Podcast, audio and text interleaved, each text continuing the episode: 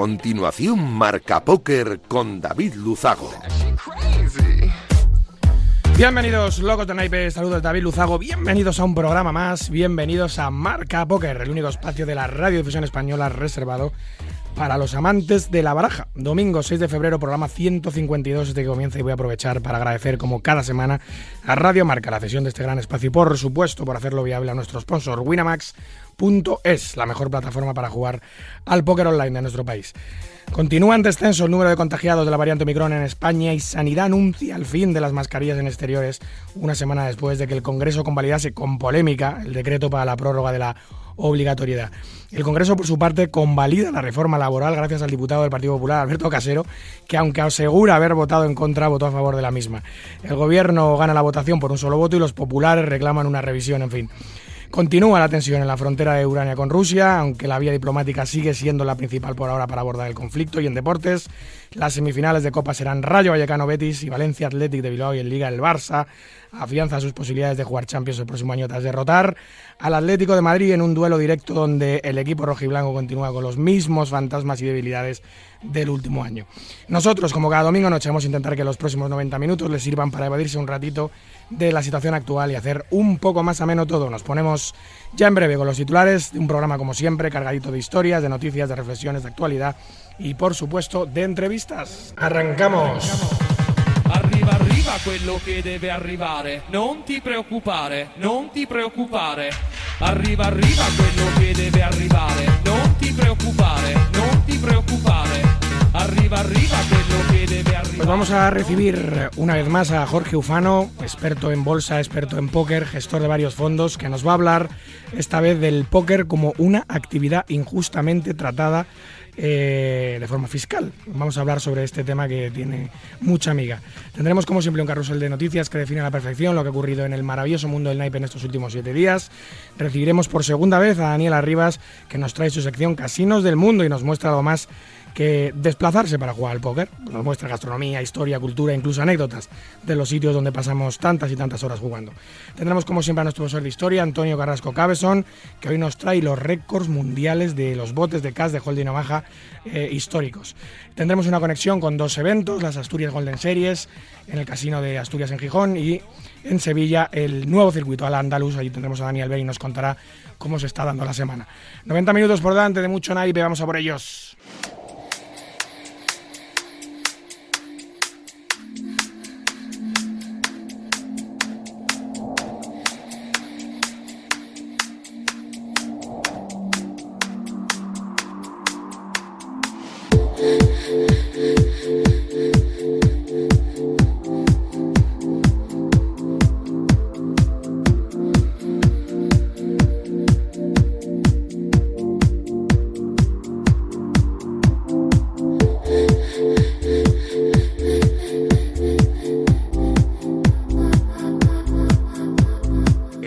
Marca Póker, el deporte del naipe en la radio del deporte. Síguenos en Twitter, arroba Marca Póker.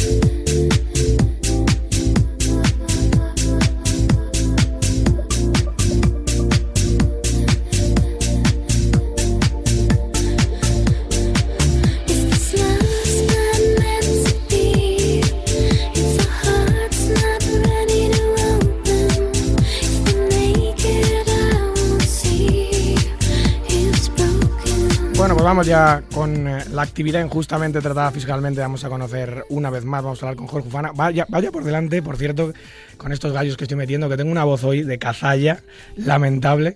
Esta noche, perdonen eh, todos ustedes, esta noche vamos a hablar, eh, por cierto, un tema especialmente interesante, de cómo se ha tratado históricamente nuestro juego a nivel fiscal, hasta qué punto ha sido tratado injustamente o no, agravios con otros sectores, cuáles son las opciones alternativas, cómo la comunidad lo lleva y cuáles son sus inquietudes al respecto, entre muchas otras cosas.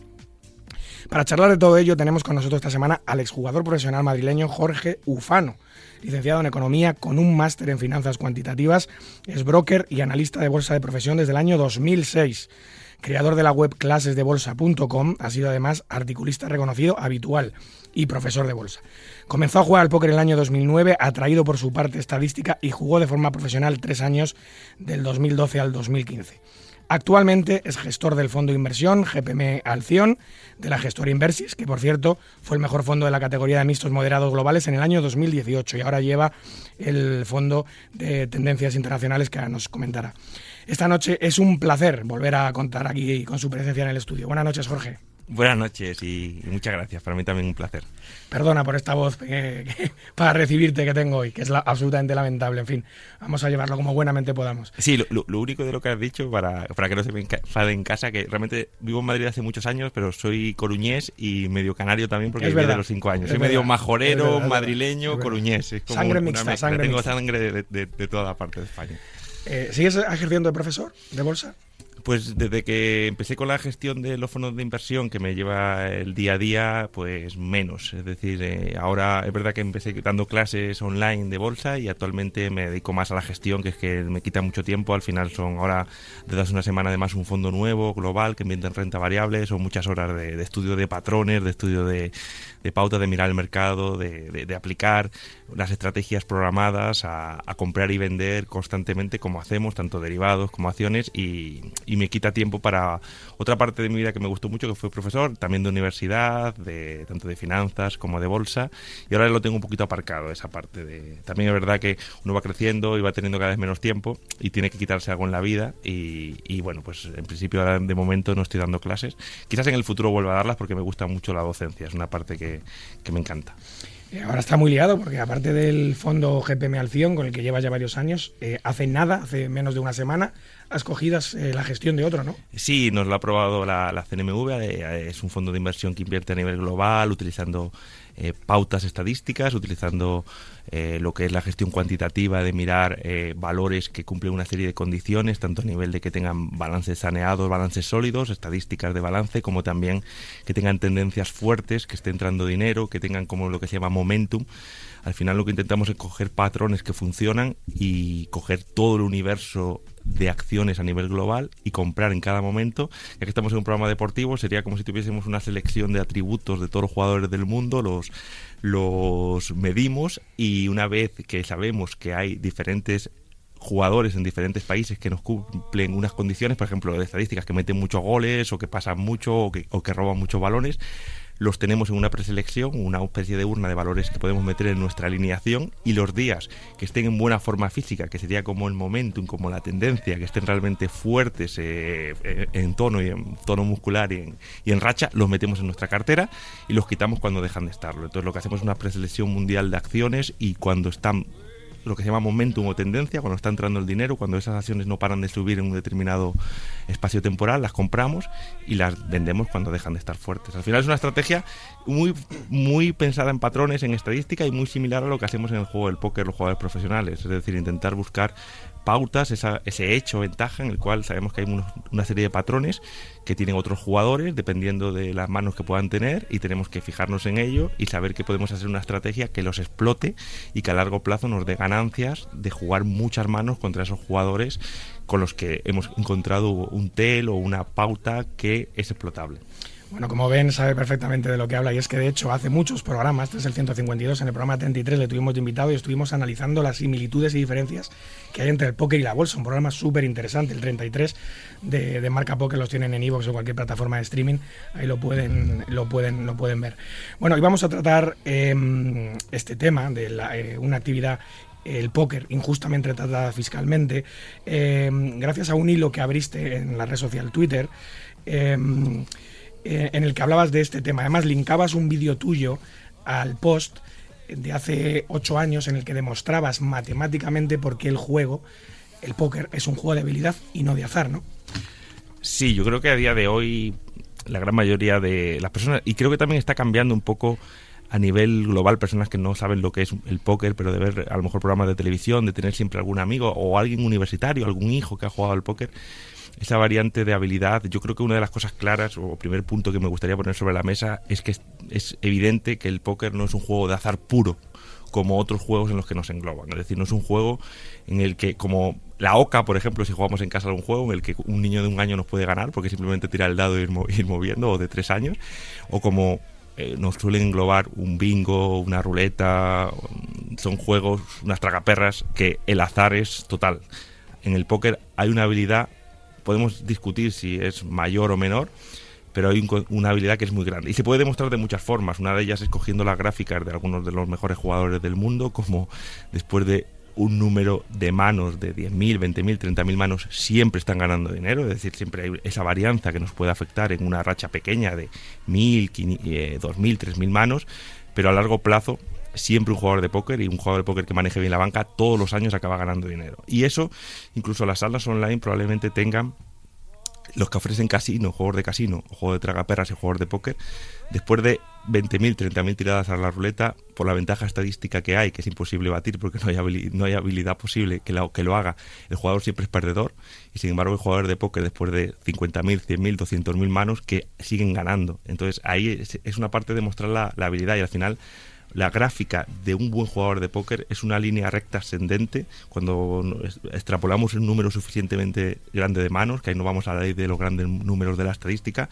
es ascendente con una pendiente del 30 al 45%, cuantas más manos realiza a largo plazo, más dinero ha ganado medido en ciegas o medido en, en, dinero total. el algodón no engaña. El algodón no engaña y tenemos otros muchos ejemplos. ¿no? Aquí tenemos un programa de, de, de póker que ya llevamos 152 dos programas.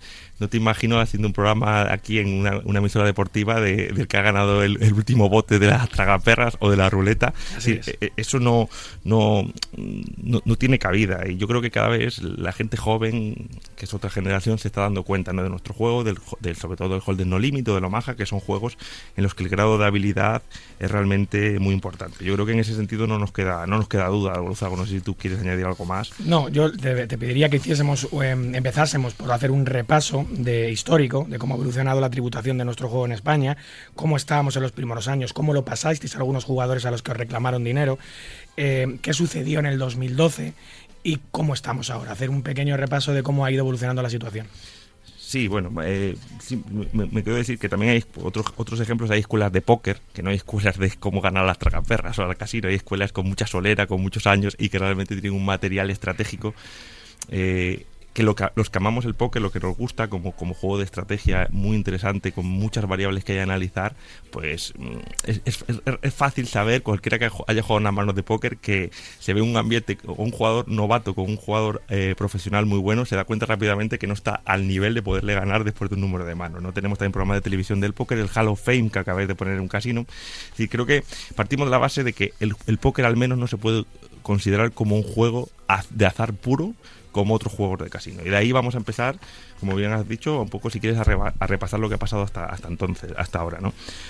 Entonces, históricamente lo que ocurrió es que antes del 2012, antes de una ley que salió en el 2012, eh, las ganancias del juego que podías tener, por ejemplo, ibas a un torneo y ganabas 100.000 euros, no te podías deducir las pérdidas del juego que habías tenido ese mismo año o incluso años anteriores. Pero vamos a entrarnos en el mismo año. Es decir, un jugador iba a 50 torneos en un año y 49 perdía 250.000 euros. Y en uno ganaba el torneo y ganaba 200.000 euros. Ese jugador ese año ha tenido, me estoy viendo un ejemplo extremo, pero que es real de algunos jugadores en aquel momento, ese jugador realmente ha perdido 50.000 euros ese año.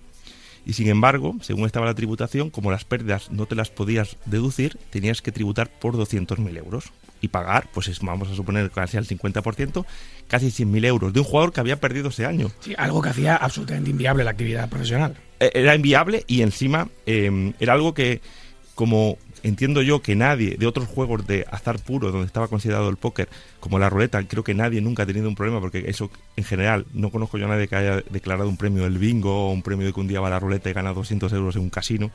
Eh, supongo que nunca la agencia tributaria se había, se había encontrado con ese tipo de, de intrínguli, ¿no? Que realmente nosotros, los jugadores de póker, como ocurre en otros deportes, como ocurre en el tenis, en el golf, pues tenemos la, nuestra ATP que nos dice cada jugador los torneos que va ganando y el dinero que va ganando en cada torneo. Entonces, entiendo que la agencia tributaria se encontró con un montón de ganancias que eran brutas y no netas de muchos jugadores y empezó una inspección pues, a todos los que habían ganado más de una cierta cifra. Lo que ocurrió realmente en ese momento es que pues muchos jugadores pudieron negociar con los inspectores, dependiendo de, cuál te tocase.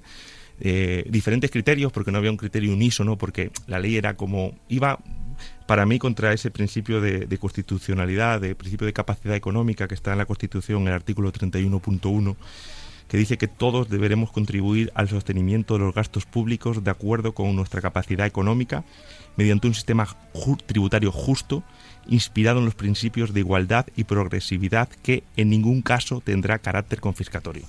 Para nosotros y para lo que luego dijeron los tribunales, esto era totalmente confiscatorio.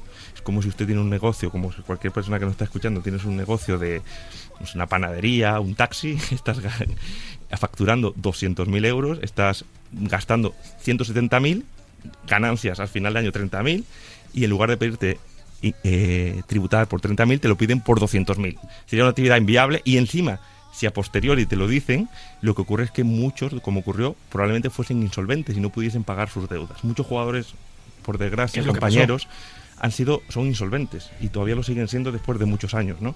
Eh, algunos sí que pudieron ir a los tribunales, que tienen que pagar primero para poder eh, acceder, pues pagar la multa, o sea, pagar lo que se supone que tenías que haber pagado y puedes ir a, los tribunales. Y la gran mayoría... A ti te tocó ir a los tribunales. Sí, nosotros, bueno, confiando en que realmente eh, bueno, pues teníamos la razón de nuestra parte, fuimos a los tribunales y el propio TEAR, después de varios años, ya sabemos que en España por la justicia, por desgracia, no funciona tan rápido como nos gustaría, después de tantos años, pues nos dio la razón a todos los jugadores. De hecho, la ley del 2012 sale y en su preámbulo es una ley que sí que te permite, que es lo que tenemos hasta ahora, te permite deducir las pérdidas del juego en, o sea, las ganancias del juego te las puedes deducir con las pérdidas del juego. Pero las pérdidas del juego no te las puedes deducir con las ganancias de cualquier otra actividad, de trabajo, de ser autónomo, de actividad económica. Eso a partir del año 2012. Eso a partir del año 2012. Entonces, esa ley en el preámbulo pone que aclara la norma que había anteriormente. Entonces da a entender que la norma que había anteriormente eh, atribuía todas, todas estas injusticias porque no estaba bien redactada, diseñada, no se entendía bien. Entonces, como la ley lo aclara, es una de las partes en la que muchos jueces tienen la razón. Está claro que en el 2012 se aclara la situación anterior a la situación que hemos llegado ahora. ¿Y qué pasó, Jorge, con los que pagaron? Pues, ¿Se devolvió parte del dinero o no? Mm, yo entiendo, con los que he hablado, entiendo y por cómo funciona el procedimiento, yo no soy un experto fiscalista, pero si tú firmas un trato con la agencia tributaria en nuestro país, en el momento en el que tú firmas, das tu plato a torcer, has llegado a unas condiciones y luego ya, pues si da más, pues has firmado y no te lo van a devolver. O sea, que el que no fue a tribunales y pagó por adelantado se quedó sin ello. Luego cuando la, salió esta, esta nueva versión de la ley o una aclaración de la ley en 2012, no, no le devolvieron nada. Él asumió lo que había, pagó y fuera. Así es. Es cierto que algunos jugadores, porque al final también tienes una persona humana adelante cuando, cuando estás hablando con alguien de la agencia tributaria y algunos inspectores vieron razonable, como ocurre con cualquier otra actividad, deducirte gastos de los torneos a los que habías acudido. Si te habías ganado 100.000 pero habías perdido 80.000 en otros torneos, te lo dejaron deducírtelo. Incluso algunos le dejaron deducir gastos de manutención, gastos de viajes, los podían tener una factura para que realmente fuese contra la ganancia neta. Pero no ocurrió en todos los casos, ¿no? Y, realmente en otros muchos que no ocurrió, fuimos a los tribunales, otros no fueron, pagaron y otros es que no pudieron ir a los tribunales porque directamente se declararon insolventes porque no podían ejercer el, el agravio que le daban. ¿Y qué pasa con ellos? Con esos van a ser perseguidos de por vida, entiendo yo es que ah, entiendo que pues tienen el problema como tiene cualquier persona que está considerada insolvente que una parte de su sueldo pues se la se la, se la retienen hasta cierta cantidad mínima que tienes que cobrar. Mm, como digo, en esta parte yo no soy experto, pero sí que hablando con algunos, pues sé que lo han pasado muy mal, lo siguen pasando mal muchos años después. Es una situación que estaría muy bien que se pudiese revertir de alguna manera para paliar esta injusticia de algunos compañeros o personas que se dedican a, o que en aquel momento se dedicaban a la misma profesión que te dedicabas tú, que, que lo siguen pasando mal. Y aquí podemos pedir realmente que, haya alguna solución porque creo que, que, es un trato muy injusto. Ocurrió también en las, en las apuestas deportivas, que es un una situación similar, hay gente que piensa que hay un hecho, o que hay gente que puede llegar a ganar a largo plazo en apuestas deportivas, y también hay muchos que tienen esta misma situación. Entonces, yo creo que es lo primero que se, debería intentar es levantar. ¿no? ¿Y la situación desde el año 2012 a día de hoy ha cambiado en algo? Eh, bueno, ha mejorado, pero, muy levemente. Ahora lo comentamos. yo, había traído, había estado leyendo esta semana, aunque ya conocíamos, hizo muy famoso este caso, el caso de, del ajedrecista. Vallejo. De, sí, que ese, bueno, está considerado como el mejor ajedrecista español de todos los tiempos, campeón de España durante seis veces, gran maestro eh, una persona además muy inteligente que, que, incluso ofreció una entrevista recientemente, bueno, el año pasado, en febrero, en Marca, en esta misma casa, en el periódico, y, y él pues lo pasó muy mal, ¿no? En su caso concreto, eh, había, era online además, estaba todo registrado, él había ganado como 92.000 euros y perdido como 86.500, es decir, había tenido pérdidas de 5.500 euros, y le reclamaban al principio 500.000 euros ¿Por qué? la hacienda esto es lo que pone. no entiendo por qué. Esto es lo que yo no he llegado a entender por qué al principio 500.000. Supongo porque a lo mejor le juntaron varios años seguidos. o La, razón es que al final consiguió que fuese, aunque sea. Porque eso tendría hasta pena de prisión, 500.000 euros. Le, consiguió que, le, que simplemente fuesen los 92.000 euros que había ganado sin poder reducirse las pérdidas, yendo luego lógicamente a juicio. Y además se hizo muy viral porque dejó un, campeonato de Europa de ajedrez. Dijo que no se sentía en condiciones ni de representar a España porque le habían estado tratando como un criminal. Así probablemente se hayan sentido muchos jugadores de póker que hayan tenido este tipo de problemas, tratados como un tribunal, como, como criminales o como defraudadores por un dinero que realmente nunca han ganado. Y bueno, es una anécdota que nos puso un poco en varios medios un poco más generalistas esta, esta injusta situación y quizás nos ayudase incluso a que cuando llegase esto a los organismos judiciales, pues dijesen, oye, es que conozco el caso y que, que es kafkiano constantemente. Se viralizó mucho, desde luego, aquel episodio. Y reflejaba muy bien la situación que estaba ocurriendo, no solo con Vallejo, sino con muchísimos jugadores de póker que les estaba pasando exactamente lo mismo. Si nos metemos un poco en el tema de la habilidad, eh, eh, ¿hasta qué punto dirías que tiene influencia la habilidad de nuestro juego? Porque mucha gente dirá, no, el póker es el póker es como todos los juegos de azar. Es, bueno, te sientas ahí, te dan cartas y gana el que más suerte tiene. Eh, ¿Cómo podemos nosotros defender eh, al público en general? Oye, no, esto no tiene nada que ver, esto no es un juego de azar. Aquí hay mucha matemática, hay mucho trabajo, hay mucho sacrificio. Aquí a largo plazo y a medio plazo el que mejor juega gana.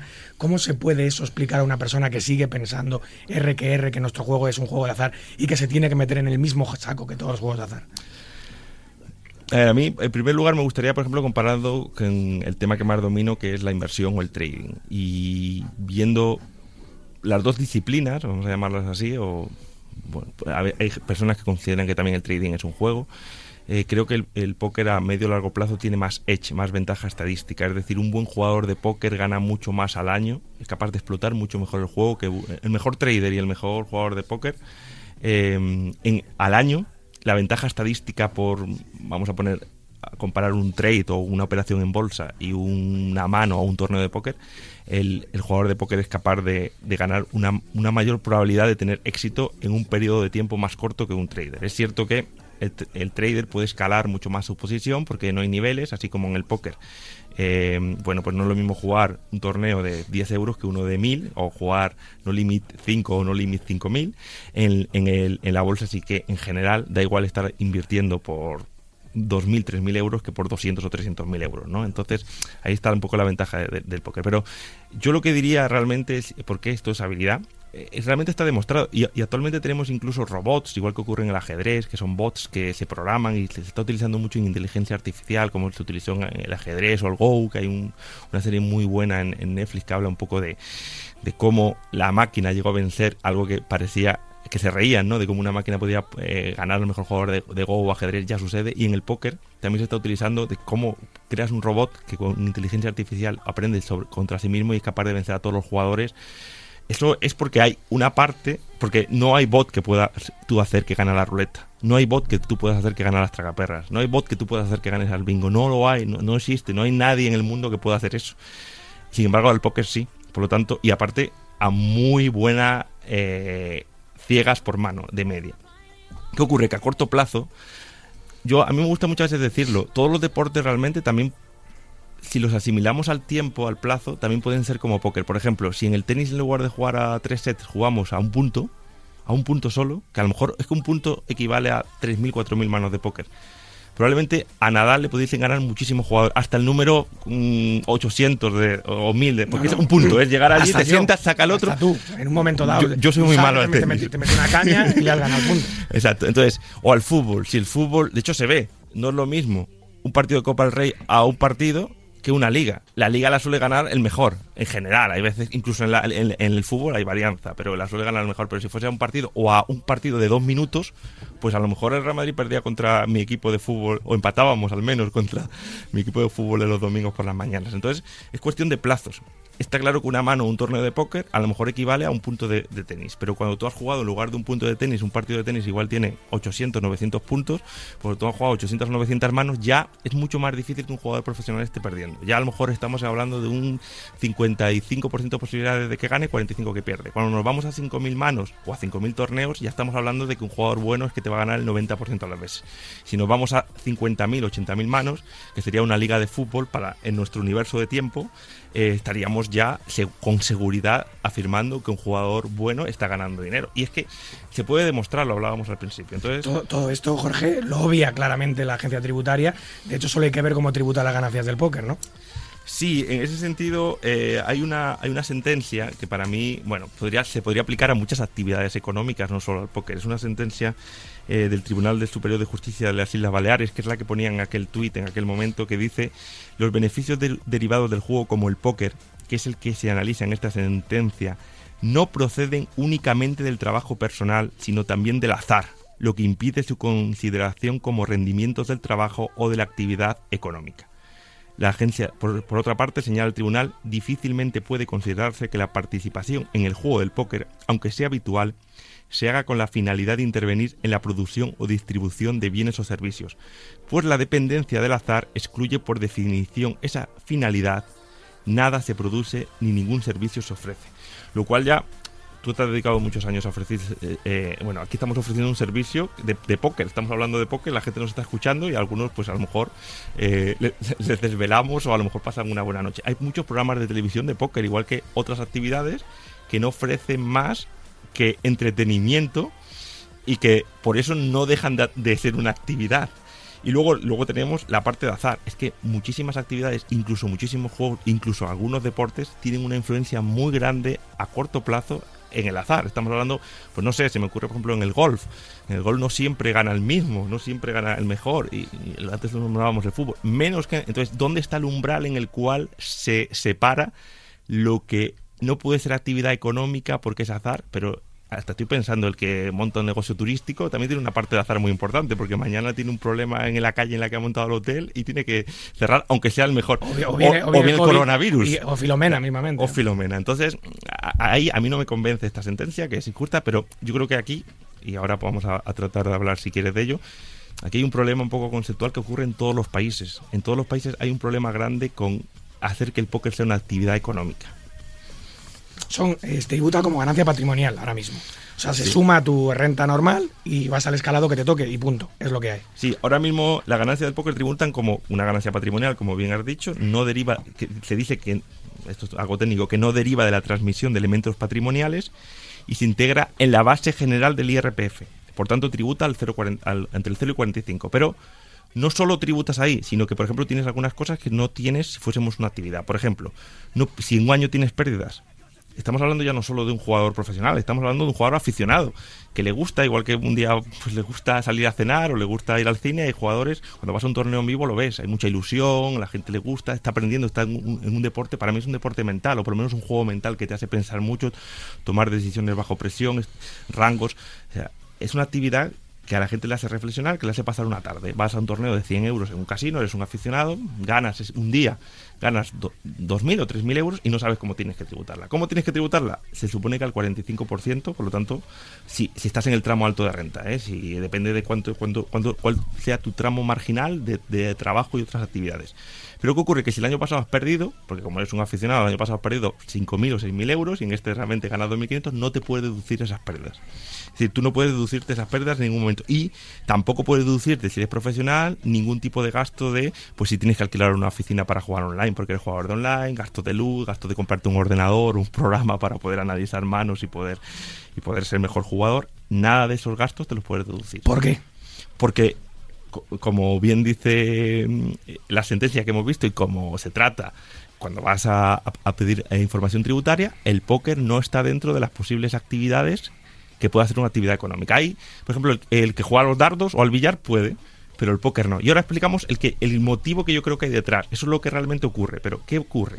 Lo que ha ocurrido en otros países. El primero de ellos, Reino Unido, que tiene una ley de. Bueno, para ellos es lo que es el juego de azar es muy respetado, es viene de, hace muchísimos años, de las carreras de caballos. Y lo que ocurrió ahí en su momento, que yo supongo que es lo que el legislador o la persona que piensa sobre esto tiene el problema, es que, claro, la mayoría de los jugadores de póker son perdedores, porque al final eh, hay una parte importante que se va en comisiones, ¿no? Pues si vas a un casino, hay una parte importante que se va en el rey que se llama, que por cada mano, por cada torneo, tú te inscribes a un torneo, por ejemplo, de 500 euros, pues a, pues a, lo mejor en torno a 80, 90 euros son comisiones para gastos de casino, para pagar a los croupiers, para el organizador. Por lo tanto, de media hay un dinero que se drena de todo lo que el bote que se pone. Por lo tanto, como consecuencia, la mayoría de los jugadores pierden dinero jugando al póker. Como la mayoría de los jugadores pierden dinero jugando al póker, la agencia tributaria o el legislador lo que va a ver es si tú, por ejemplo, eres, no lo sé, carpintero ganas 30.000 con tu profesión y también juegas al póker porque tienes dos, dos actividades, lo normal es que como jugador de póker hayas perdido.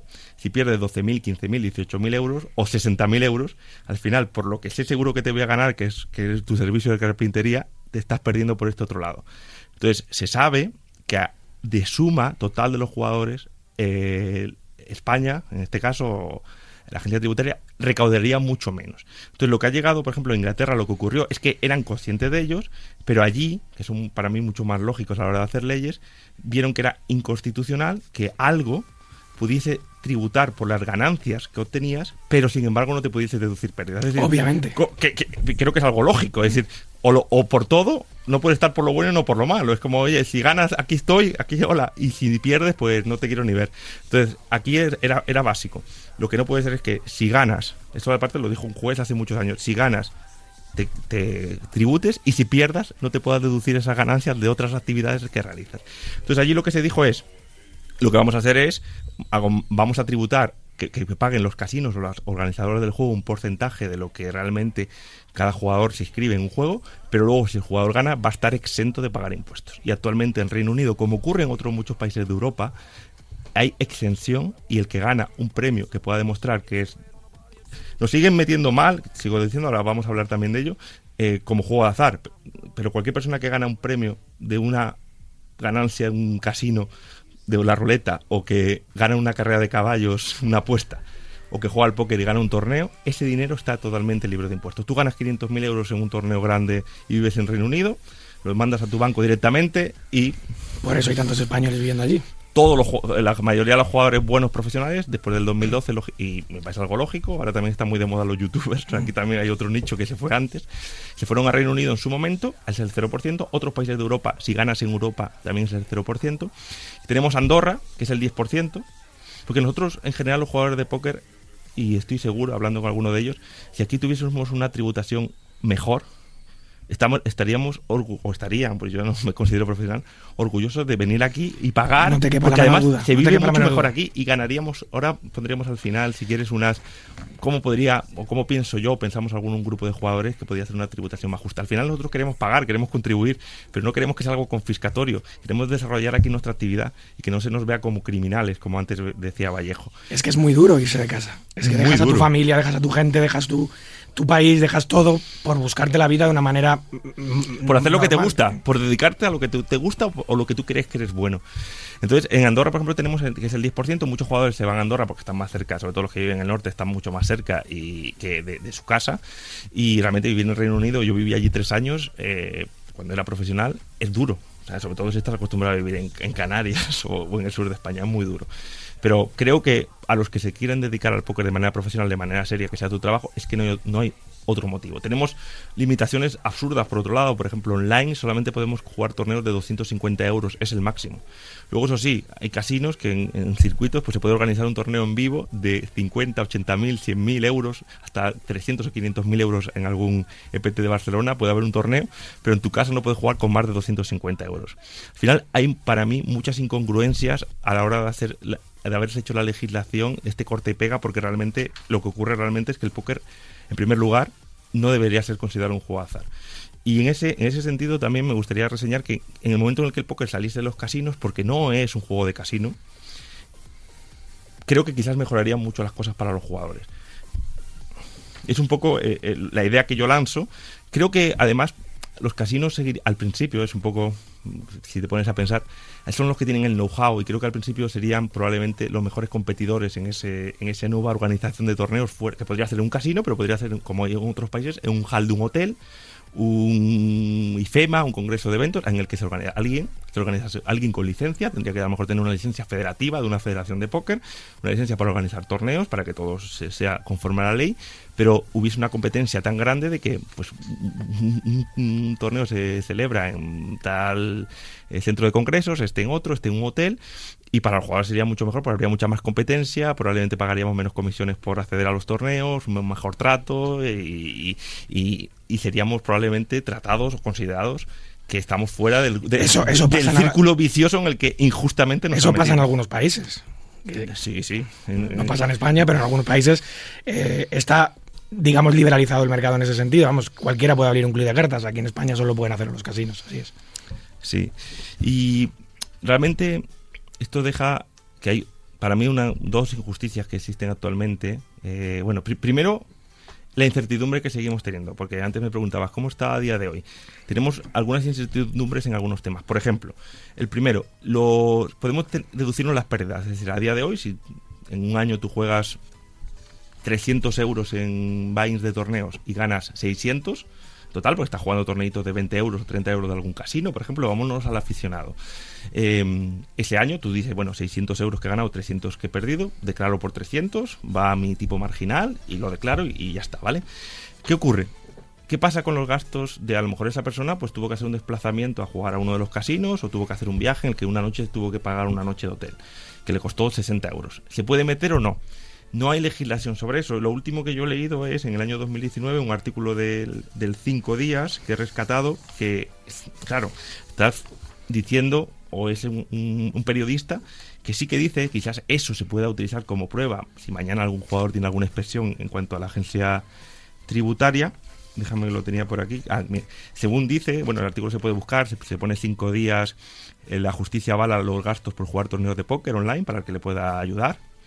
Eh, pues dice bien claro, eh, dice en el título y dice en, el subtítulo, los altos tribunales gallego y balear permiten desgravar el coste de inscripción, estancia, viaje o sustento, se gane o se pierda dinero en el torneo cinco días del 9 de junio del 2019. Pero es un problema. Ahora es jugártela, es ir luego a la inspección y a ver si te lo pasan o no te lo pasan. No está bien clarificado en la ley si se puede o no se puede. Tenemos también el problema que para los jugadores de póker es muy importante los bancajes, que, que realmente es como hay torneos en los que por capacidad, por nuestra capacidad, por a lo mejor jugadores que son muy buenos pero que están empezando y a lo mejor los torneos, los mejores torneos del mundo, lo que sería como la Copa del Mundo de fútbol o de baloncesto, pues tiene una inscripción de 10.000 dólares o de 5.000 euros y no todo el mundo puede acceder a jugar esos torneos de manera recurrente. Em, entonces siempre se ha ideado y antes del 2012 ocurrió y también dio muchos problemas a muchos jugadores lo que se llaman bancajes, que son como contratos de cuenta de participación que es similar a lo que ocurre en la lotería a nivel familiar cuando jugamos un décimo entre varias personas de una misma casa o de un mismo grupo de amigos. Eh, en el póker ocurría, tú jugabas un torneo y a lo mejor pues alguien te decía, mira, yo te pongo el 20%, si vale 10.000 yo te pongo 2.000 y eso sí, de lo que tú ganes me das el 20%. El pan de cada día. El pan de cada día. O cambiábamos jugadores para reducir esa varianza intrínseca del juego. Tú vas a jugar yo también, venga, te doy el 10%. ¿Qué ocurre? Que eso como realmente el póker, si el póker fuese una actividad económica, ese contrato de cuentas de participación podría ser legal. Pero al ir contra una eh, ganancia patrimonial de un jugador no está claro, y aquí habría que lucharlo, yo he hablado con varios abogados, eh, no está claro si realmente ese contrato sería válido por el mero hecho de que no es un contrato que gire a una actividad económica, sino que gira a la ganancia patrimonial de alguien.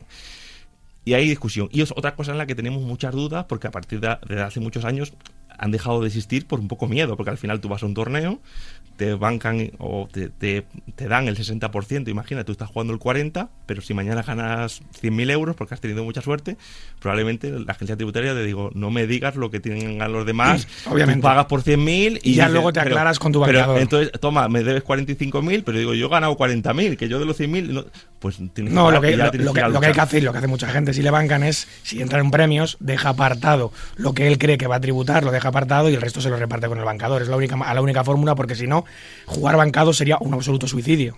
Sí, pero no es justo, porque no lo has ganado tú. Que, que, que, la otra persona que te ha bancado. Porque además es un contrato legal que existe en el ordenamiento jurídico, que hay varias sentencias que se llama contrato de cuentas en participación, que existe para una actividad económica. Sin embargo, para el póker no sabemos porque es una cosa. ¿Eso tú crees que lo podrías defender ante un tribunal?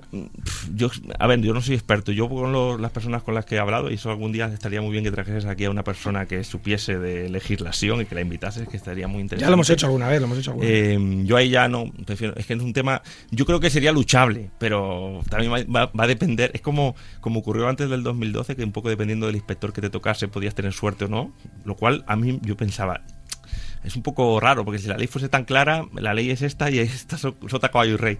Sin embargo, como era eh, había mucha incertidumbre, pues ocurría que, que, realmente pues no se sabía. Y actualmente pasa igual. Es esa incertidumbre, esa un poco el título del programa de, lo injustamente que estamos tratados, de que vivimos en ese limbo, que muchas cosas no sabemos si realmente es jugártela. Igual que, pero que para jugar ya jugamos al póker. Y ahí, bueno, yo creo que tenemos la, la probabilidad la, la, tendríamos de nuestra parte, pero al final es tanto dinero el que te puedes jugar por una cosa así que quizás no te compensa arriesgarte, ¿no? Siendo un poco conservador y dices, bueno, pues no lo hago, porque igual lo gano, pero es como no lo gano tengo un problema muy grande y lo que no quiero es tener un problema muy grande. Eh, Jorge, ¿crees que otra tributación es posible? Yo pienso que sí. Yo pienso que vamos a, si dejamos de lado la parte, porque creo que a corto plazo es inviable, que nos puedan reconocer el póker como una actividad económica, que sería lo más justo para mí, o sea, lo más justo. Quizás no, quizás no es lo mejor para el jugador, sobre todo para el que empieza, porque también ser autónomo es muy duro en España. Tenemos ahora, ha salido a lo mejor la nueva ley que hacen de autónomos y hay muchísimas quejas. Es complicado también para un jugador que está empezando empezar a pagar un, un, una tasa, como hacen muchos otros, sin a lo mejor tener ingresos. Eh, pero yo creo que desde mi punto de vista, que conozco creo el póker de dentro y que conozco otras profesiones que se pueden parecer, como por ejemplo el gestor de un fondo de inversión o el trading, creo que sería lo más justo. Como vamos a, suponer que eso no va a ocurrir, por lo menos a corto plazo, sí que se, se me han ocurrido, bueno, a muchos jugadores con los que hablamos solemos comentar cuál sería la forma más justa. Y quizás eh, para nosotros es poner una tasa que se recaude por cada mano de póker que se juegue o, por cada torneo que se juegue. Vamos a suponer que es un torneo. Porque además tenemos un problema, que es que al final creo que la agencia tributaria, es decir, lo que nos repercuta lo que seguimos viendo en España, que queremos que recaude lo máximo posible, tampoco se maximiza. ¿Por qué? Porque si viene un jugador, eh, el EPT de Barcelona, un torneo internacional que viene jugadores de todo el mundo, viene aquí, se juega un torneo de 100.000 euros, de 500.000 euros, de 50.000 euros. ¿Qué ocurre? El que gana, muchas veces, la gran mayoría de las veces, es extranjero, el segundo es extranjero, el tercero es extranjero, no nos va a tributar y aquí no dejan nada. Y están ganando 8 millones Se de euros, todo. 4 millones, 6 millones. Pero es más, si alguna vez gana un español ese torneo, el que se ha inscrito a ese torneo vive ya fuera, vive en Londres, o vive en Andorra, o vive en México, o vive en Portugal, o vive en Noruega. Y tampoco nos deja nada, no se, no se le gana dinero a ese jugador. ¿Qué ocurriría, es lo que nosotros pensamos, si se cobrase una tasa, vamos a suponer, de un 1% de todo lo que se recaude en, torneos de póker para la hacienda tributaria. Es decir, si es un torneo de tanto los de 100 euros como los de 500 como los de 10.000. Se recauda un 1, un 2 o un 0,5, lo que haya que poner. Ese dinero ya directamente entra, entraría dentro de las tasas públicas. Da igual que, que, se haya inscrito un portugués, un americano, un noruego, un finlandés, da igual. Ese dinero entra. Y luego, de lo que se gane, igual que el inglés o el español que vive fuera no tendría que pagar nada, el español que vive aquí tampoco pagaría nada. Ya está pagando, el, imp el, impuesto está pagado, pero en lugar de pagarlo el que entra en premios, lo pagan todos los que se apuntan al torneo. Y al final, la agencia tributaria recaudaría mucho más, recaudaríamos eh, para España mucho más dinero de gente de fuera que no lo paga y que viene aquí a jugar los torneos porque montamos buenos torneos y tenemos buen clima. Los jugadores de póker españoles, muchos de ellos, y, no me cabe la menor duda, volverían a España, tributarían aquí parte de su ganancia del póker y además otros muchos gastos, porque son esas personas de alto poder adquisitivo que tendrían, pagarían IVA, llevarían a sus hijos a, a colegios aquí y tendrían, digamos, otros gastos que se podría recaudar sobre ellos impuestos indirectos y sería, a mi juicio, la mejor solución a día de hoy que se me ocurre dentro de que creo que actividad económica, mm, aunque sea injusto también, no vamos a hacerlo. ¿no? Pero, pero bueno, para eso habría que sacar al póker del saco de los juegos de azar. Si no, es difícil. Sí, sí, por eso lo ponía al principio. El póker está claro que, y se, yo creo que se podría ya demostrar un matemático o, o, las propias salas de póker con datos que el póker no es un juego de azar. Nosotros tenemos otro problema muy grande a día de hoy, eh, fruto de que, el póker sigue siendo un juego de casino. Y, y, el problema es, y es un poco contra la capacidad económica, no tan duro como ocurría antes del 2012, pero probablemente haya, hay seguro, jugadores que sí, porque online todo queda registrado. Si tú ganas online un torneo de póker de 10.000 euros, un torneo de 100 euros, te lo juega por hobby, por hobby, y ganas 10.000 euros. Y luego vas un día a un casino, que se supone que es lo mismo un casino online que uno físico a nivel eh, de ley, y jugando cash allí, te sientas en una mesa y pierdes 12.000 en 20 días, para Hacienda tú has ganado 10.000 porque los casinos no te dan un justificante, aunque tú lo pidas, lo reclames y digas, oye, es que llevamos ya ocho años con la ley, quiero un justificante de que yo he perdido aquí 12.000 para poder tributar por lo que realmente este año he ganado que es que he perdido 2.000. Gané 10.000 en un torneo que me jugué en Winamax y perdí 12.000 en estos, este mes que me vengo viniendo aquí a jugar. Y no te lo dan. Sí, pero tampoco el jugador lo pide cuando gana. No dice, oye, que he ganado 25.000 en esta mesa de cash, dame un justificante para presentarlo. Eso tampoco lo hace porque el de la ruleta tampoco lo hace, el del blackjack tampoco lo hace. Pero vamos a ver, pues igual lo deberían de hacer todos. yo, yo lo que digo es, vamos a ser justos. Lo que no puede ser es que alguien le quites haya confiscatoria con el que le toque, que pasa, y ha pasado este año, pasará el siguiente, gente que gana online 10, 15, 20 mil, 25 mil euros y luego pierde en el casino 8 mil, 10 mil. Entonces, creo que eso es una cosa que también se puede, antes me pregunta, creo que es una cosa que también se puede ganar con el mismo indicio que se ganaron los recursos antes del 2012, a día de hoy se puede decir, oye, yo es que he ganado 10 mil aquí, he, perdido 8 mil y he ganado realmente 2 mil porque he perdido 8 mil jugando en vivo. En vivo me he cansado de pedir certificados de pérdidas y no me los dan. Pero eso ocurre online, online sí lo puedes hacer. Al final, online eh, tú presentas un neto final dentro de la sala, juegas en Winamax, eh, has ganado esto, has perdido esto, también se contabiliza las pérdidas del gas. Entiendo que online va por otro lado. Está mucho más pero la, ley, pero la ley no dice, aquí hay dos, hay dos tipos de juegos. El que juega online declara impuestos. El que juega, el que juega en vivo no declara nada. Eh, no lo hay. De, de, hecho, es más, si tú juegas en vivo un torneo de póker, tanto las pérdidas como las ganancias sí que te las puedes o deducir o imputar. Y además queda claro que si ganas un torneo en vivo, esas ganancias las tienes que tributar. Si juegas una mesa de cash o si te, por lo menos, si te meten en el, en el saco injusto de que el póker es un juego de azar y no nos sacan de ahí de una manera injusta, déjame por lo menos que coja la parte buena de esa. Y si mañana gano 12.000 euros jugando al póker, y ya no digo perdiendo jugando al póker, y me gusta ir a jugar a la ruleta con mis amigos y pierdo 10.000 y demuestra que ahí he estado yo, déjame deducírmelo. O, haciendo apuestas deportivas, o yendo al bingo con mi madre. No lo sé, no, no, yo no piso ni bingo ni casi, pero lo que no puede ser es que estás en el saco, siempre estás el póker es lo, la parte mala de cada uno de los sacos. Caes ahí y encima lo único bueno que podrías tener, que dices, ya que injustamente estoy aquí, déjame ser igual que el resto de los que están en este mismo grupo. Pues no hay manera. Y luego sí que me gustaría, si quieres terminar, eh, eh, comentando que otra de las opciones que teníamos, aunque esto es más, por ejemplo, el, cómo, qué ocurre en el mundo de la inversión.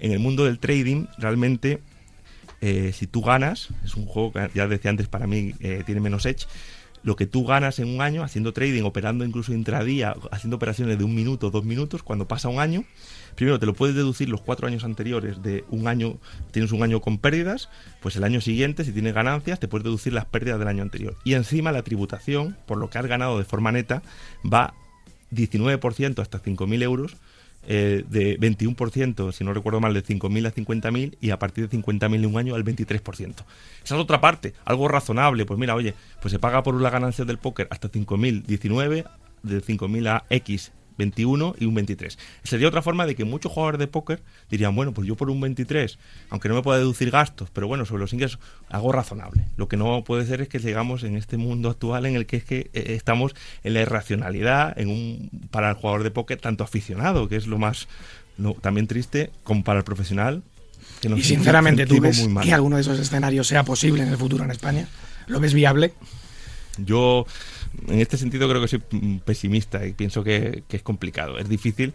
Y quizás haciendo alguna asociación de jugadores de póker, que a veces lo hemos hablado, alguna asociación en la que abogue, que luche. ¿Por qué no se ha hecho nunca? Que convenza.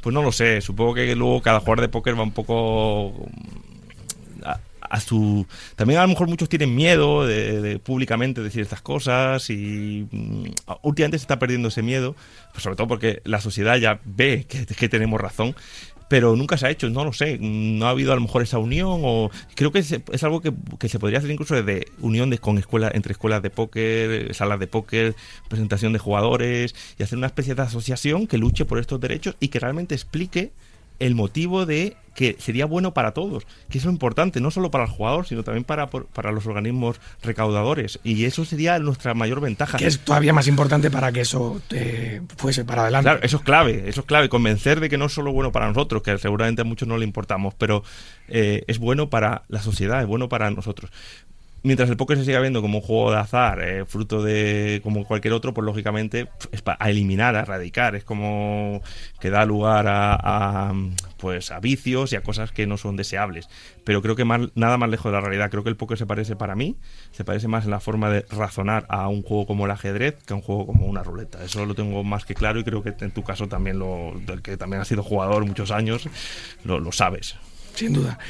Pues Jorge, ha sido un verdadero placer. La verdad es que da gusto escucharte, lo bien que lo explicas, todo lo que sabes, cómo lo, cómo lo, cómo lo transmites, la claridad con la que dices las cosas y la sinceridad con la que lo dices. Así que ha sido un verdadero placer tenerte de nuevo en el programa. Ha sido la segunda vez que vienes y estoy completamente seguro que no va a ser la última porque la verdad es que vale la pena mucho escucharte. Muchas gracias. Eh, para mí es un gran hobby y, yo creo que nada nos cuesta defendernos. Es uno de mis mayores hobbies actualmente. Me gusta mucho. Conoces a mucha gente además interesante en el mundo y, y aprendes estructuras mentales de otra persona, de cómo se analiza una determinada mano. La verdad es que es, para mí simplemente aprender es parecido a cuando en, los periódicos al final veías las manos de ajedrez y te decían, ¿cómo le ganó en ocho manos? Pues hay partes del póker que son así. ¿Cómo es la mejor estrategia en este momento del torneo contra este jugador con esta mano, contra el rango que pueda tener? Ese tipo de pensamiento creo que te, abre mucho la mente y te enseña incluso para otras actividades. Así que lo seguirá haciendo y eh, yo creo que está bien que lo defendamos entre todos los que nos apasiona este, este juego, llámale juego, llámale deporte, llámale eh, actividad o afición. Muy bien, pues eh, queda muy, muy claro dicho.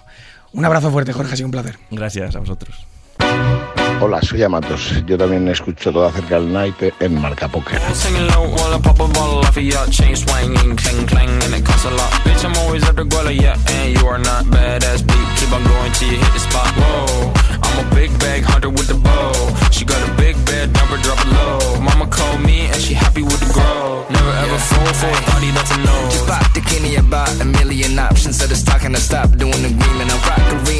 the bumping that park in the car, pretending I got all the eyes on me. Got a bad baby and she's independent. Too many people older than me, they're seeking attention. When they want me about the goofies, man, I should've listened. And the smell of the money, my strangest addiction. Uh, she took for dick, I let her lit. Vamos ya con el clásico corresol de noticias que define a la perfección lo que ha ocurrido en nuestro maravilloso mundo en estos últimos siete días y empezamos con los mayores resultados de los jugadores nacionales esta última semana.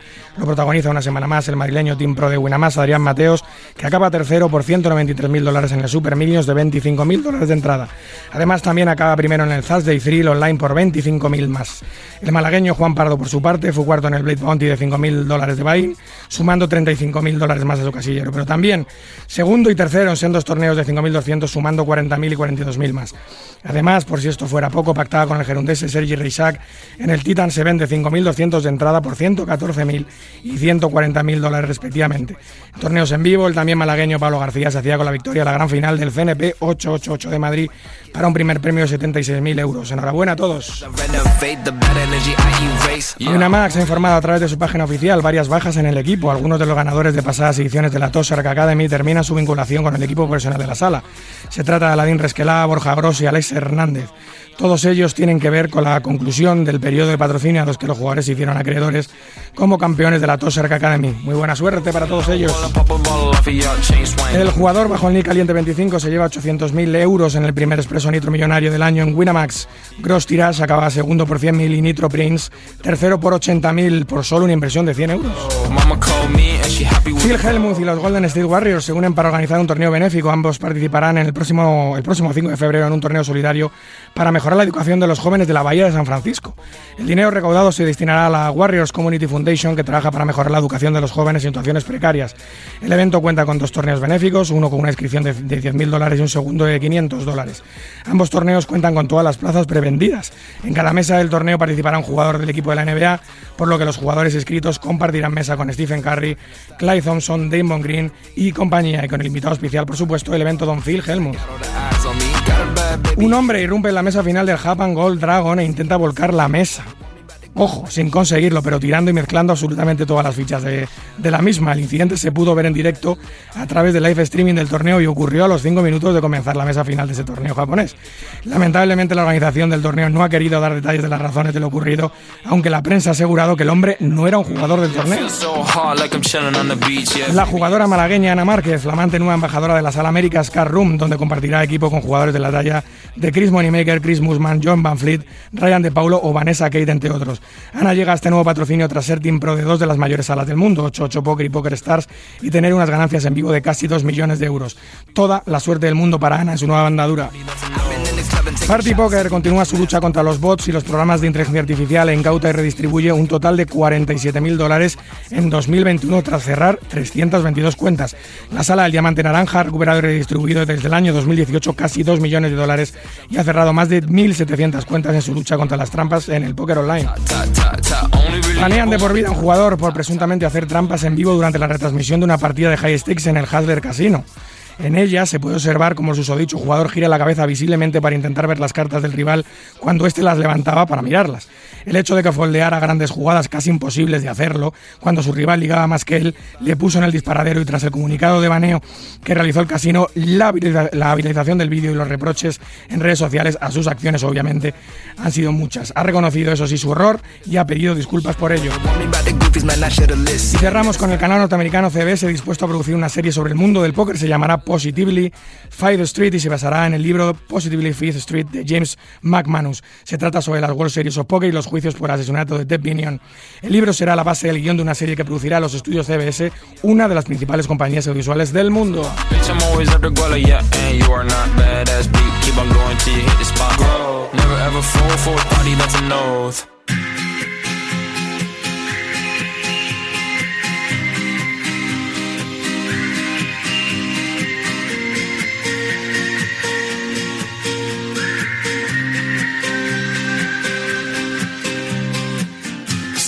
Orquesta tuviese que hablar de los dos, sería más fácil cantarte un adiós. Hacernos adultos sería un crescendo de un violín letal. El tambor anuncia un mal temporal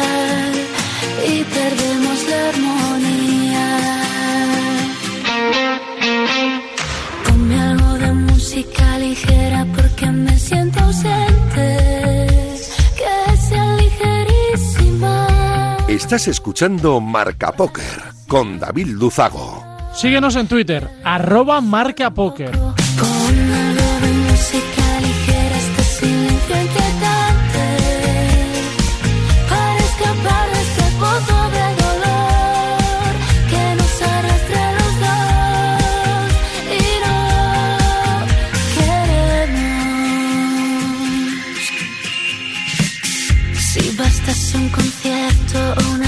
Esta noche tenemos de nuevo la sección Casinos del Mundo, este divertido y curioso apartado que estrenamos hace unas semanas gracias al ingeniero industrial marileño Daniel Arribas. En él nos muestra la otra cara de los torneos de póker, que no solo es jugar, sino también disfrutar de los desplazamientos con amigos, familiares, gozar de la gastronomía, de la historia, de la cultura e incluso conocer las anécdotas de los sitios donde pasamos tantas y tantas horas jugando. Una especie de guía para que los jugadores puedan disfrutar de cada viaje al máximo, ganes o pierdas, ¿eh? y hacer que la experiencia sea lo mejor y más completa posible. Buenas noches de nuevo, Daniel. Hola, muy buenas. ¿Qué tal, David? ¿Qué tal? Perdona por esta voz de cazalla que Nada, tengo hoy. tranquilo.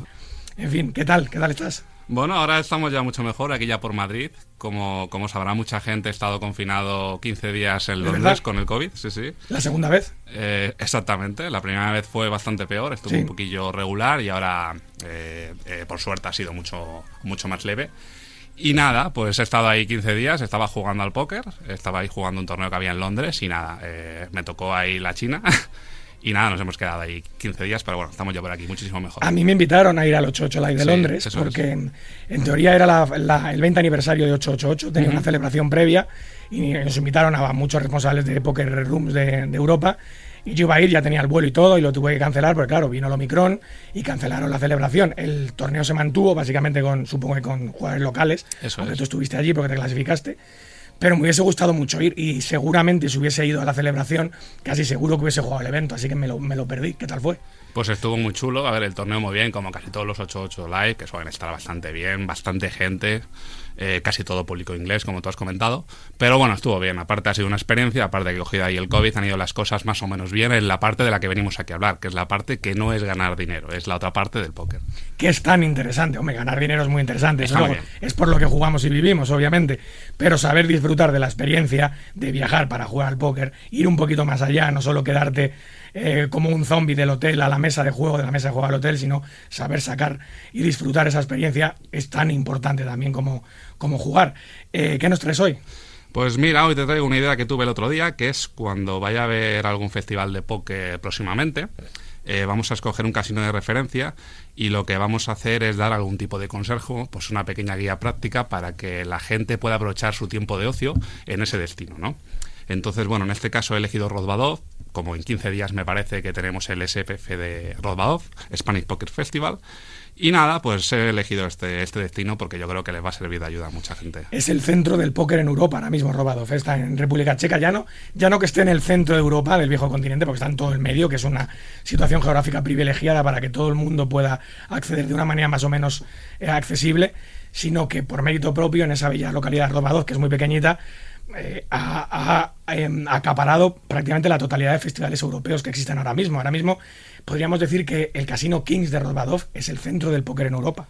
Es que no, no solamente es el centro del póker en Europa, es que es la sala de juego de póker más grande de toda Europa. Sí, que exactamente es así. Entonces, y para lo pequeño que es el pueblo, que es un pueblo muy pequeñito de tan solo 800 habitantes. Así que nada, hoy vamos a hablar de eso, de qué es lo que puedes hacer si te eliminan o simplemente si tienes un día libre en rodado. Tampoco tienes por qué eliminarte el primer día según llegues para hacer este tipo de planes, ¿no? ¿Y qué haríamos?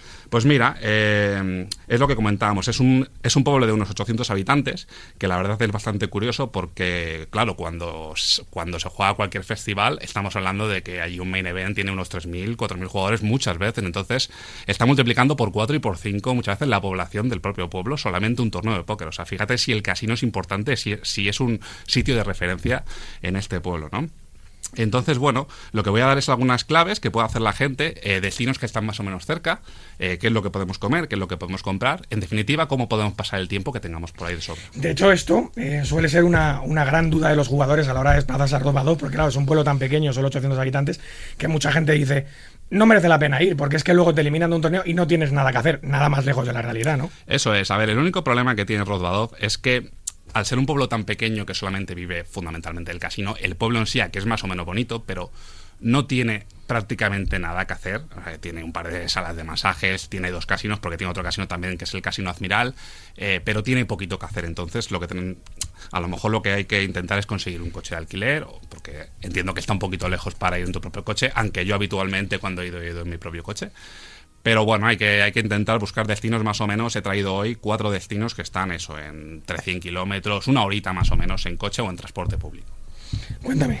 Pues mira, el, el que está más cerquita, que más o menos está como unos 70 kilómetros, es Pilsen, que es una localidad conocida sobre todo por su cerveza. Yo creo que cualquier persona que ha tomado cerveza sabe que la cerveza tipo Pilsen es una cerveza y que es una cerveza checa, ¿no? Entonces, aquí tenemos dos, eh, dos cosas que hacer. Una es eh, visita de la fábrica de cerveza, ¿vale? Que es una visita bastante interesante. Además lleva como, do- como dos horas, es un precio bastante económico, así que para una mañanita está bastante bien. Y luego destaca también en Pilsen, que es una ciudad muy bonita, ¿eh? O sea, es una ciudad que además puedes patear, puedes recorrer tranquilamente andando en dos horas sin ningún tipo de problema. Y tiene la tercera sinagoga más grande del mundo, que es una, o sea, es una sinagoga muy bonita, que solamente está por detrás en Europa de Budapest y a nivel del mundo también está eh, por detrás de una que está en Nueva York. ¡Wow! Así que nada, eh, siguiente destino.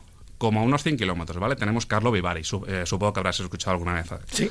hablar de Carlo Vivari. Es una ciudad balneario que es muy popular por las fuentes de agua termales que tiene y por todo el complejo hotelero que tiene de, pues eso, de saunas, de descanso y de relax.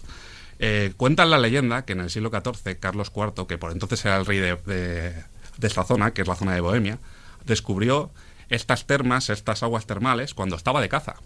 Estaba avisando un ciervo, le persiguió, él tenía una herida bastante profunda en una de las piernas, y cuando al día siguiente se dio cuenta de que al meter esa pierna había sanado, dijo, hostia, este es un buen sitio para hacer aquí una ciudad alrededor de estas aguas termales. Entonces eh, creó Carlo Vivari, que más o menos la traducción es eh, el balneario de Carlos, más o menos, si lo traducimos al español, y desde entonces, desde entonces.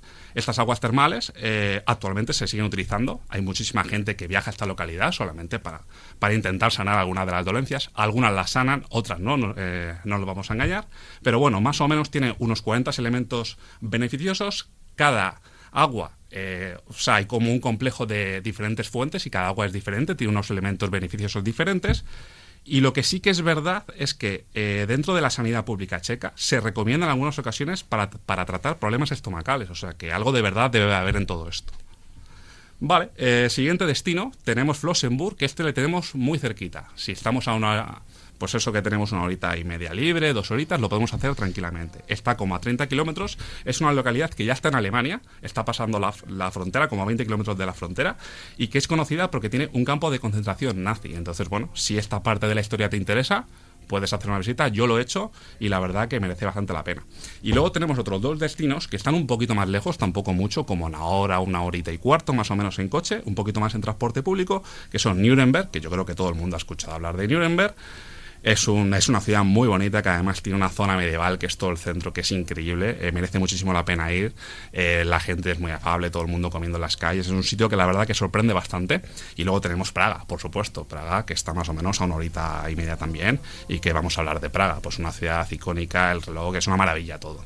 Bueno, pues entonces tenemos cinco destinos muy cercanos a Rozbadov. Tenemos Pilsen, donde está la fábrica de cerveza eh, una de las cervezas más famosas e icónicas del viejo continente. Tenemos Carlo Vivari, un balneario magnífico, Flossenburg, donde podemos ver ese, ese campo de concentración nazi, si te interesa obviamente toda esa temática.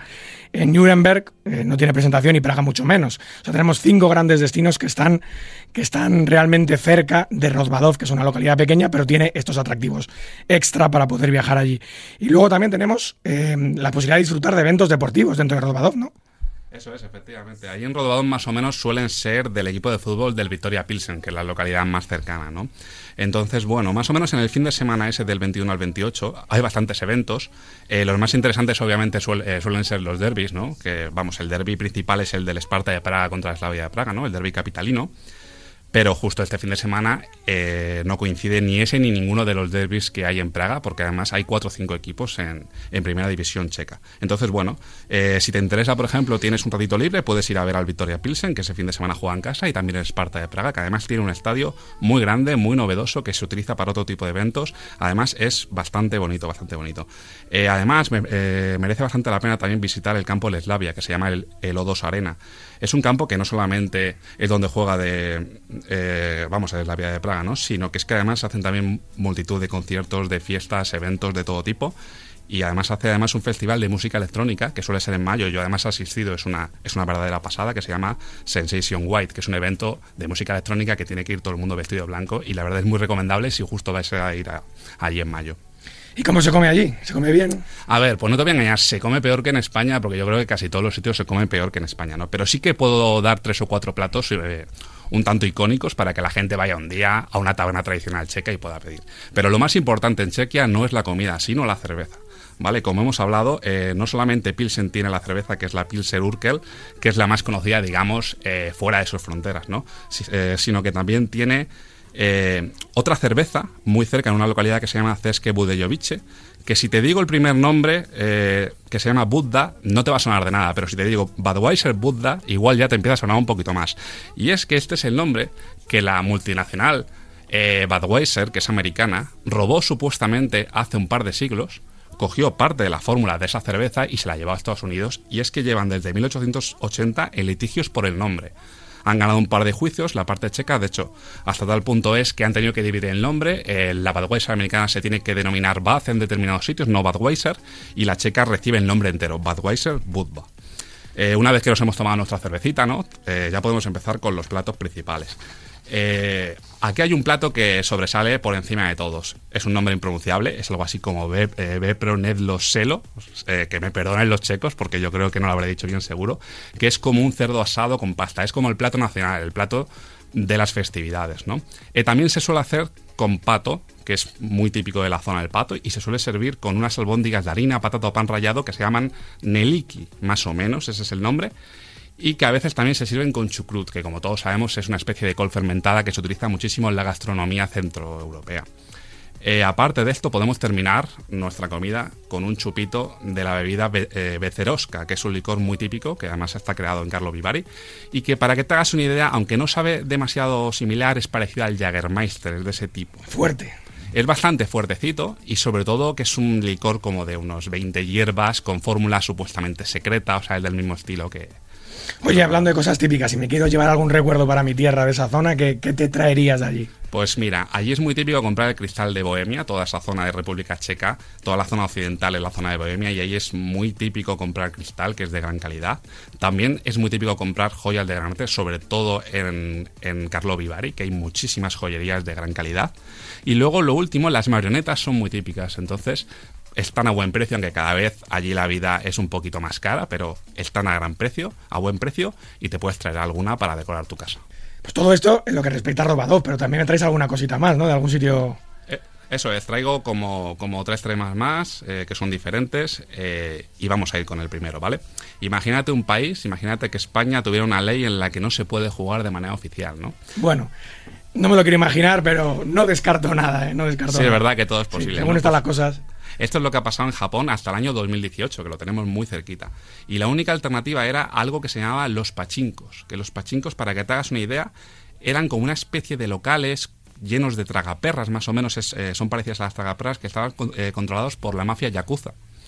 Y como la ley en Japón prohíbe cobrar premios en efectivo, lo que se cobraban en esas tragaperras, supuestas tragaperras que se llaman pachincos, eran como unas canicas de metal que luego podías cambiar en locales que estaban fuera de ese propio local de pachincos. Entonces, de esa manera lo cambiabas por productos, que era lo que tenía que ser, o por dinero de manera ilegítima, y de esa manera se estaban saltando la ley. Y luego te traigo otra, otra cuestión que es el origen del blackjack. Mucho tiempo, yo creo que hay muchísima gente que cuando le preguntas cuál es el origen del blackjack te dice que es americano, hay gente que te dice que es francés. Pues la realidad es que nadie tiene la certeza, hay bastante disputa con esto, ¿vale? Eh, aunque el juego de manera oficial se considera que es francés, porque data de más o menos se, se estima que el, que el siglo XVII había un juego similar, que es como las 21 en francés y tal, sí que en 1613, en la obra de Miguel de Cervantes, Rinconete y Cortadillo, que es quien la haya leído, es una historia de dos eh, personajes que viven en Sevilla, que son dos personajes de mal vivir. Ya Yo sé- creo que en, en el instituto había que leerla de forma obligatoria. Me lo suena que sí. Por lo menos en mi época, ya no me acuerdo mucho. Yo por lo menos sí que la leí en esa, pues en ese ciclo de que te pone Lazarillo de Tormes, tal, todos los clásicos españoles, ¿no? Pues ahí, que se, esa obra es de 1613, ya aparece el juego de la 21. Y por supuesto es anterior al origen supuesto que se estima en Francia. Eh, no obstante, el nombre como tal, Blackjack, sí se sabe el origen, ¿no? Este hombre, este nombre, era una apuesta oficial que se hacía en algunos casinos de Las Vegas, cuando se tenía solamente a eh, As y J de picas, solamente de picas, porque la J de picas se llama Blackjack en inglés. Entonces, cuando la gente tenía As, J de picas, se pagaba más o menos hasta por 10 eh, la apuesta. Luego algunos casinos, como veían que no salía demasiadas veces y querían atraer gente, lo que hacían era pagar por 5, por 2, por 3, incluyendo diferentes ases, ¿no? Para completar, hasta lo que es ahora, que nos vale cualquier as y cualquier carta que valga 10 para, para tener un blackjack que se paga por dos y medio. Y por último, para finalizar hoy, eh, vamos a hablar otra vez de récord de casinos. ¿no? Vamos a dar un par de récords, en esta ocasión positivos, porque no queremos buscar la parte negativa de la vida. Eh, en primer lugar, tenemos el mayor ITM eh, que, que se ha ganado en un, en un casino en póker en vivo, que es la friolera de 20,5 millones. Fue por su segundo puesto, eh, Brian Kerry por su segundo puesto en las Triton Million series de 2019 que se jugaron en el Hotel Hilton de Londres. Y digo segundo puesto porque fue tras pacto cuando él tenía casi todas las fichas, pero terminó pactando y ese es el premio, 20,5 casi nada. Hasta entonces este récord era propiedad de Antonio Sfandiari por sus 18,3 millones de dólares que los ganó en el evento de Las Vegas. Y luego te traigo otro eh, récord bastante similar también, pero en este caso referido al mayor número de ITMs de la historia. Hablo de mayor número de ITMs que están recogidos de manera oficial, es decir, no me vale que nadie me diga, no, es que yo en el casino de mi pueblo, en el casino de no sé dónde, he ganado 10.000 veces. No, eso no me vale. Son eh, ITMs consolidados de festivales oficiales por el GPI, que es el Global Poker Index. Entonces, este honor pertenece a John Cernuto con 538. Y para ponerlo un poquito en perspectiva, eh, diremos, porque puedes pensar que 538 no son demasiados, habrá gente que piense que sí, yo desde luego no los tengo. Eh, Phil Helmut, que es conocidísimo obviamente, ha ganado no sé cuántos brazaletes, ¿no? Tiene solamente 346, a casi 200 que John Cernuto. Eric Seidel también, unos 321 y Daniel Negreano 318. En comparación, creo que hay bastante honor para John Cernuto. Muy bien, pues súper interesante, Dani. Como siempre, el material que nos traes. Nos has hablado de la bella localidad de Rozbadov, qué hacer allí, qué visitar, Pilsen, Carlo Barivari, Flossenburg, Nuremberg, Praga. Nos has hablado de qué eventos deportivos puedes disfrutar allí, qué comer, qué comprar. Y luego encima nos has hablado también de los casinos que están prohibidos por ley hasta 2018 en Japón. Eh, el origen del blackjack, eh, los mayores ITMs que ha habido, el mayor número de veces que alguna persona ha entrado en premios, que yo desde luego que pensaba que había sido Phil Helmut, pero ya nos ha dicho que no. Así que, como siempre, tengo una temática súper interesante y, la verdad que eh, muy digna de la sección que has traído, que es Casinos del Mundo, para aprender a disfrutar no solo del maravilloso juego del póker, sino de todas esas cosas exteriores que hacen que la experiencia de viajar para jugar sea maravillosa. Muchas gracias, Dani. Muchas gracias a ti.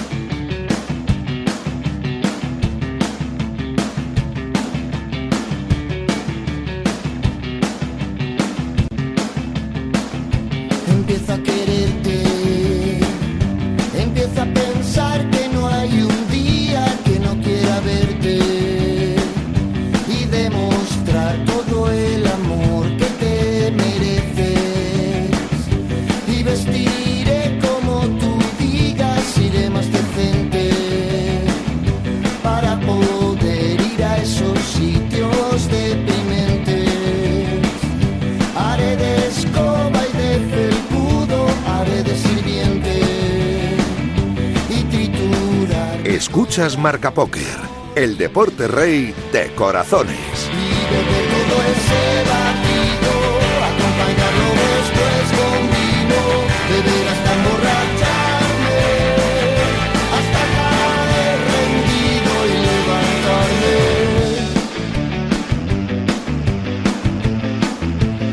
Y llega la sección El tiempo de Antonio Carrasco Cabezón, nuestro profesor de historia particular, que hoy nos va a hablar de récord mundiales. Sí, señor. Buenas noches, Antonio. Hola, ¿qué tal? Buenas noches. Madre mía, qué voz, David. Así estamos, así nos hemos, eh, así nos hemos quedado. En fin, vamos a salir por donde podamos.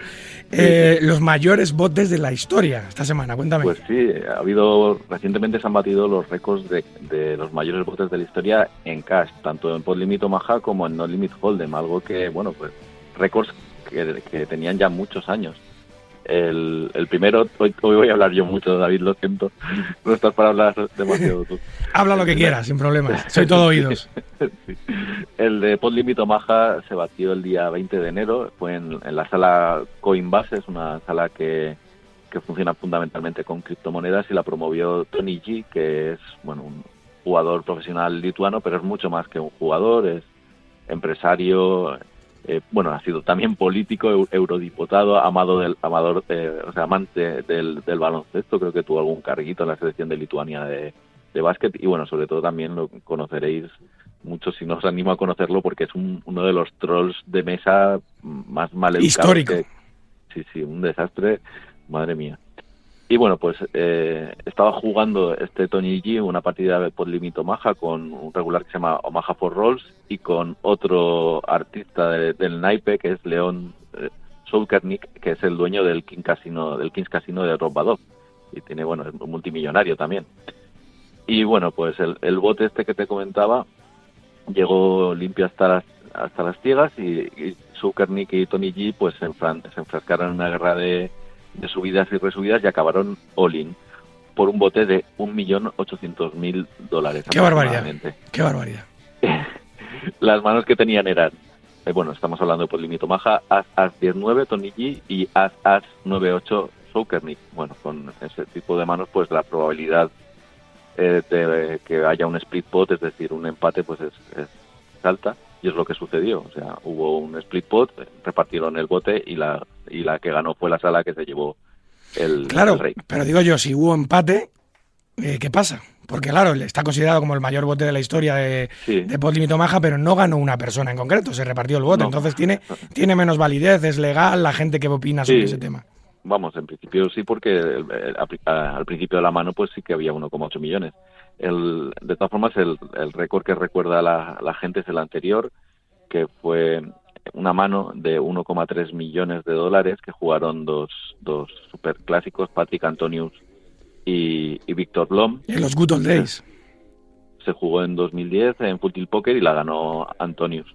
Víctor Blom era, bueno, la salsa en aquella época pues era el jugador, bueno, no se, no se conocía su identidad, luego ya se supo que era Isildur era Víctor Blom, pero bueno, yo también no sé si recordarás que Víctor Blom tenía, aparte de, de perder esta mano récord, tenía otro récord y creo que sigue manteniéndolo y es que en apenas eh, cinco horas de juego perdió cuatro millones de dólares jugando en, en Full Tilt Poker ante Salvaje, Brian Hastings. O sea, fue bestial, una cosa.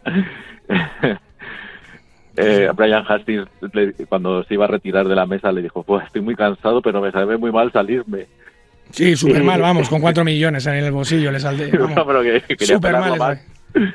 Le quería quitar más. Bueno, el, eh, Islur le dijo en, en inglés una cosa que empieza por F y acaba y tiene empieza por F y, y e Y. O sea, que te mm, Obvia- obviamente, le había quitado casi todas las ganancias que llevaba el hombre, que, que encima él se las había quitado a los mejores del mundo, a Filaibi, a Patrick Antonius, se lo había quitado porque él se medía contra los mejores, hasta que le estudiaron su juego, la escuela de Brian Hastings y, y- y lo pelaron. Ética o ¿no? éticamente muy aceptable la eh, cómo se lo quitaron, pero bueno, se lo quitaron. Bueno, pues eso fue, eso, ese es el nuevo récord de Podlimito Maja y unos días después cayó el récord de No Limit Hold'em, que es la variante más, más popular, la que se suele jugar en las mesas de cash y en los torneos.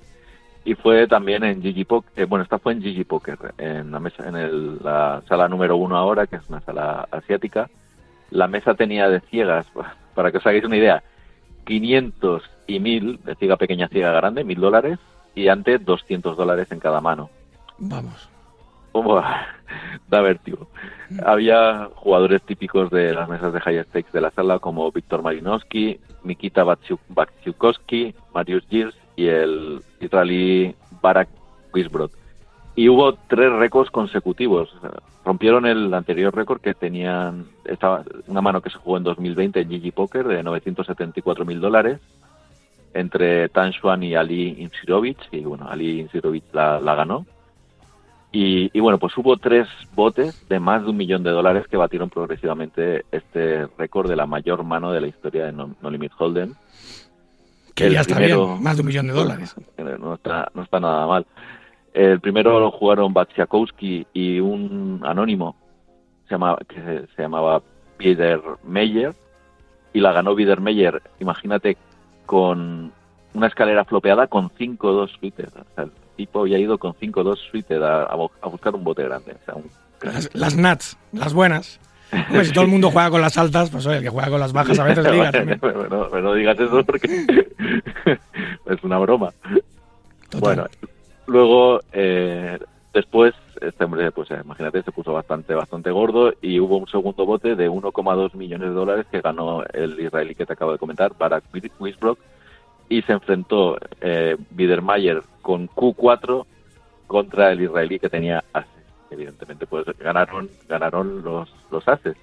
El tipo este estaba haciendo muchos, muchos olins, el anónimo este Biedermeier. Y luego llegó por fin el tercer bote de más de un millón de dólares, que fue el bote de- del, del récord. Y fue un triple olín. O sea, para imagínate cómo estaba de calentita la, la mesa. Un bote de 1,4 millones de dólares. Se enfrentaron en olín Wisbrod con, con Cucu, con damas. Balinowski con, que estaba un poco más corto con As 9 suites y Biedermayer con 6 Y bueno, pues el bote principal fue para Malinowski con As 9 porque ligó el 9 en el flop y el As en el turn. Y luego el, lo que quedó de bote se lo llevó el, eh, se lo llevó el, otro jugador, el Wilbrod, con sus damas contra los, contra los. O sea, había un bote de 1.4, pero no se lo llevó todo el mismo jugador entonces. No, no se lo llevó todo el mismo jugador, pero vamos, el que, el que acabó peladete fue el, el otro el jugador anónimo, este Widersmayer, que, que se quedó sin todo lo que había sacado en, en, los botes anteriores. O sea que, bueno, imagínate cómo han estado de calentitas las mesas en, en los mercados abiertos, pero antes de terminar, que hoy tenemos poquito tiempo, te quería comentar que también han estado calentitas las mesas en nuestro mercado regulado, porque no a ese nivel, claro, no a ese nivel. Este tipo de botes en el mercado regulado español es más complicado verlos. Bueno, complicado, no imposible. No, en, en casa es imposible, pero este año, bueno, perdón, este pasado sábado se jugó un expreso nitro de 100 euros en Winamax y un jugador llamado Caliente 25 se fue caliente a dormir porque se llevó 800.000 euros. Sí que no sabemos si es español, pero por el nick Seguramente lo sea. Tiene pinta, pero no pinta, sabe quién es. Sí, nadie, nadie, nadie ha dicho, este bote es mío. No, 34 manos, 800.000 euros, o sea que tampoco está nada mal. Un expreso, un, ya sabemos, sabéis que es un sit and go de tres jugadores, ultra rápido, pues el ganador 800.000 euros, caliente 25, el segundo que se llama Gross Tirage, eh, se llevó, creo que fueron 120.000 y otro que se llamaba Nitro Prince, que quedó tercero, se quedó se llevó 80.000 euros. O sea que tampoco nos quedamos demasiado lejos en nuestro mercado regulado. Sí, sí, esto es, eh, es, lo que tienen los expresos, que te da la oportunidad, como tiene multiplicadores aleatorios, te da la oportunidad de por 100 euros o por 250 euros, lo que sea, llevarte premios cuasi millonarios, como este chico Caliente 25 que se ha llevado 800.000 pavos por una inversión de 100 euros, en fin ahí sí que hay eh, mucho azar, me refiero. No en la forma de jugar las manos ni en la forma de jugar el torneo, sino en que te toque ese multiplicador que todo el mundo persigue, en fin. Te tocó la lotería, bueno, para que os hagáis una idea, no es nada fácil. Eh, ha salido este multiplicador, el torneo, el evento del el Expreso Millonario ha salido 23 veces desde 2015, ¿eh? en los últimos 7 años, 23 veces. Y este año solo ha salido una vez. Pues tú has salido muchas más veces en nuestro programa y te lo agradecemos. Unas cuantas ya. Eh, espero el próximo domingo atenderte mejor, con una mejor voz como tú te mereces, Antonio. Mejórate, David. Gracias, hombre. Un abrazo. espero.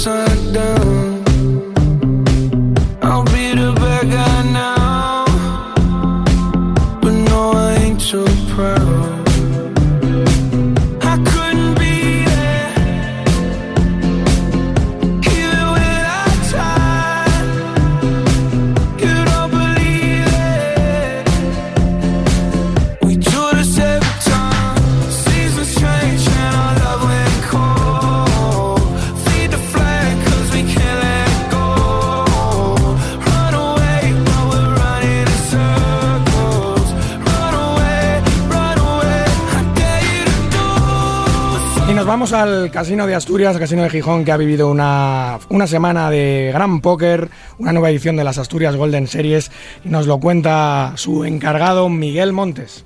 Hola, buenas noches David, buenas noches oyentes de Radio Marca.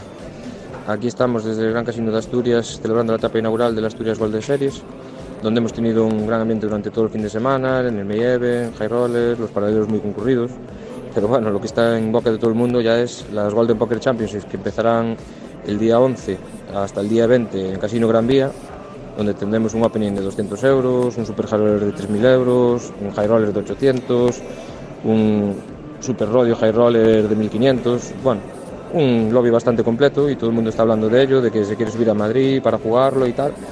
Y bueno, empezará el Meyeven el lunes día 14 y tendremos esperamos tener bastante afluencia, la verdad. En la última etapa que hicimos en octubre hicimos 1.307 entradas en el main y a ver si somos capaces de superarlo. Así que nada, aquí seguimos eh, con el cierre del fin de semana y preparando todo ya para el fin de semana que viene, arrancar con, con las Golden de Casino Gran Vía. Un saludo para todos, muchas gracias, hasta luego.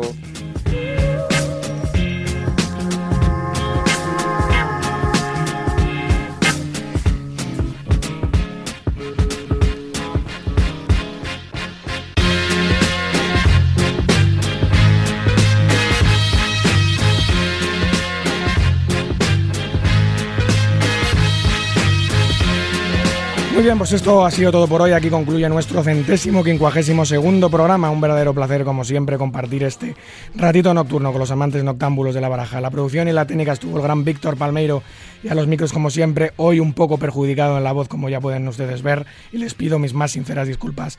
David Luzago. Recuerden, para jugar al póker online, no lo duden, jueguen en winamax.es, la plataforma número uno de eventos online de España.